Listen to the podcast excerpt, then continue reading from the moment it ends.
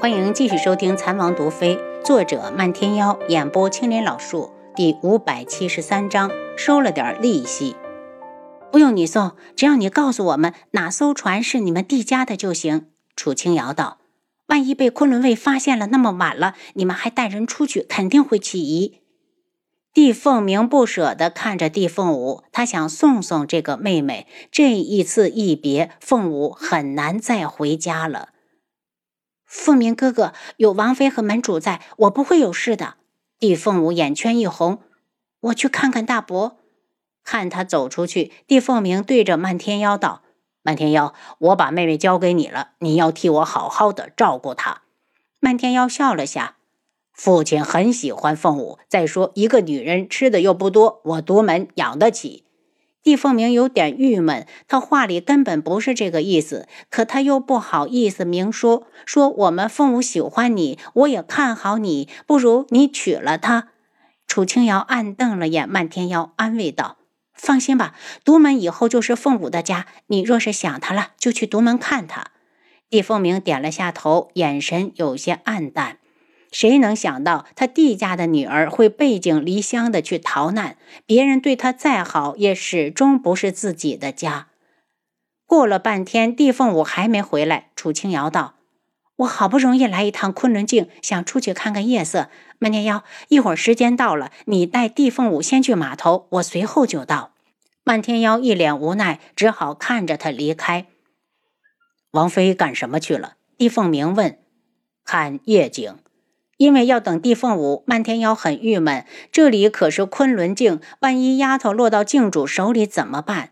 他越想心越乱，干脆对地凤鸣道：“我先出去一下，一个时辰之后回来接人。”见他匆忙而去，地凤鸣死死地皱起眉头，真是可怜了凤舞，怎么都看上了漫天妖了呢？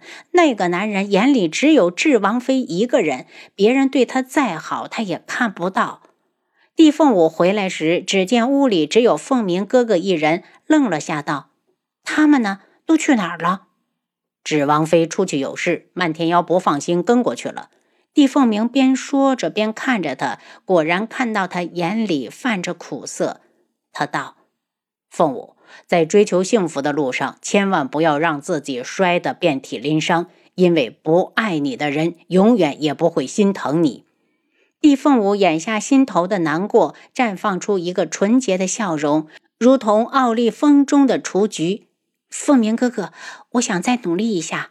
他能来救我，说明他有心。就算他真的看不上我，我也有我自己的骄傲，哪怕得不到，也要的体面的退出。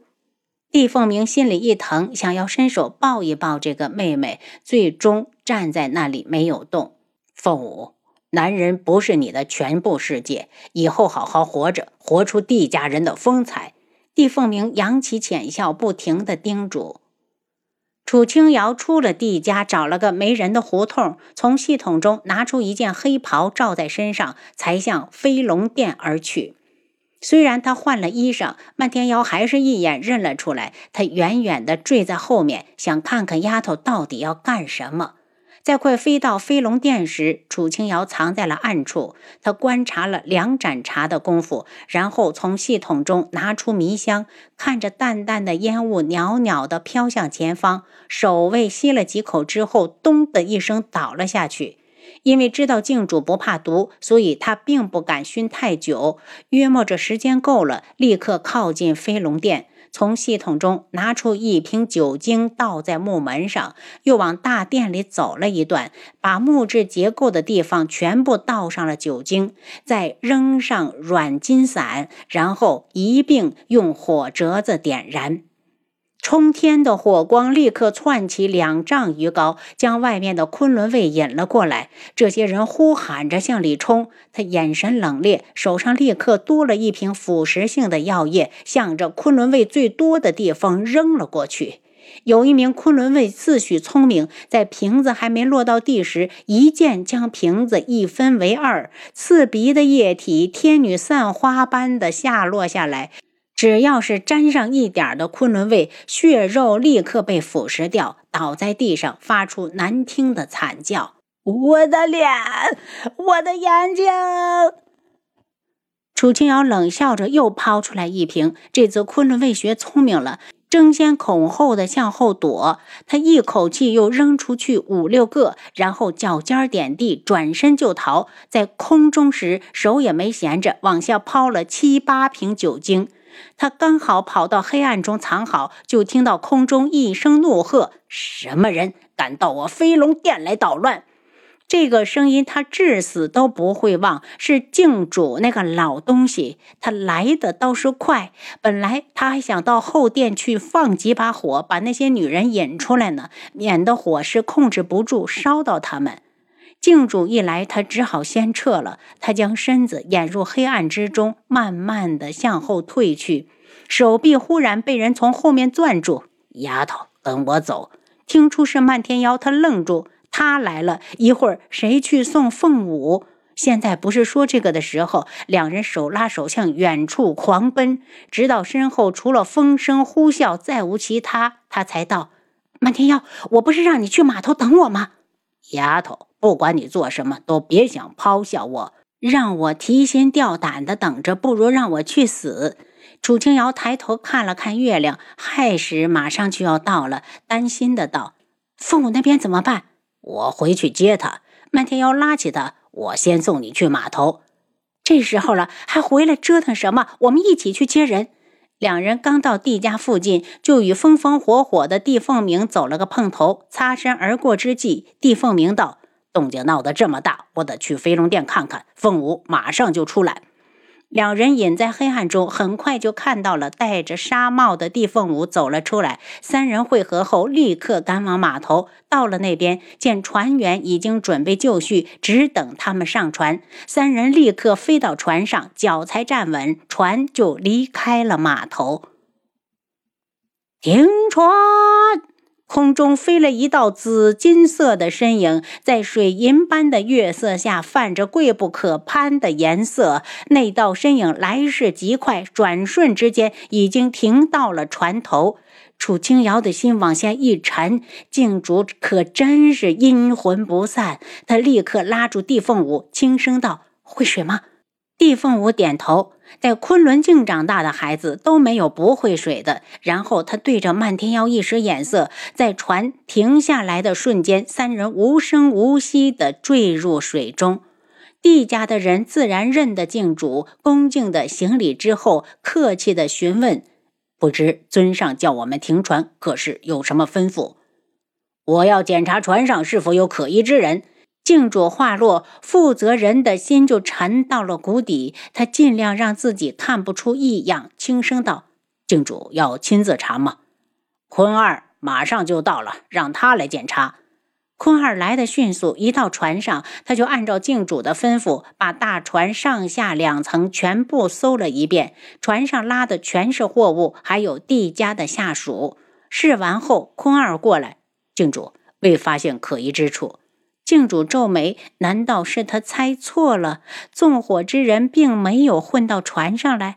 可是除了帝家，还有谁有这个胆子敢与他作对？他挥了挥衣袖，不悦的道：“帝家可真是财迷，为了赚钱，竟然连夜开船。”属下不敢说话，只是谨慎的站在一旁，等着镜主的训示。镜主没说话。听了会儿海浪拍打船舷的声音，有些厌倦，便如来时一般飞走了。镜主一走，昆仑卫也跟着撤退。被海风一吹，负责人才惊觉自己出了一身的冷汗。他想看看小姐到底藏到哪儿去了，又怕镜主会突然折返，只好下命令开船。确定镜主走了，楚清瑶三人才从船底游出来，跳上甲板。负责人急忙过来，担忧的道：“小姐，你们这是躲到水里去了？”“嗯，赶路吧，我先去把里面的湿衣服换下来。”厉凤鸣听说京主去了码头，心就一直提着，有心想过去吧，又怕他怀疑，只好心不在焉的在飞龙殿外指挥大家救火，直到静主回来，他悬着的心才算放下。楚清瑶他们在船上待了一周的时间，在临近苍隼国的地方下了船。本来他们想去看看云木，打听到他去了天穹，便快马加鞭地往回赶。三人进了智王府时，正好云木也在。楚清瑶笑道：“大哥不在宫中处理国事，难道是来给贺兰溪送聘礼的？”云木眼神一暗：“我倒是想送，可希儿反悔，不同意嫁我了。”楚清瑶愣了下：“若他不同意，大哥准备如何做？会放手吗？”“不会。”云木脸色一冷。她是我认定的女人，我一定要娶回去。为了她，我可以空置后宫，此生只许她一人。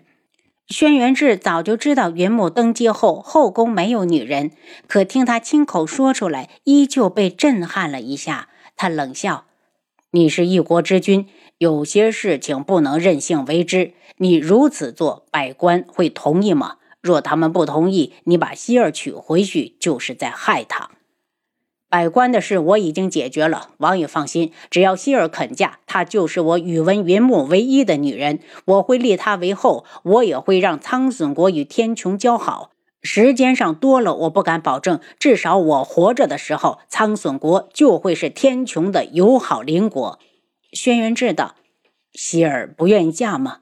云梦无精打采的，他不肯见我，他说已经有了喜欢的人。然后他看向楚清瑶，我不相信他说的话，他一定是骗我的。您刚才收听的是《蚕王毒妃》，作者漫天妖，演播青莲老树。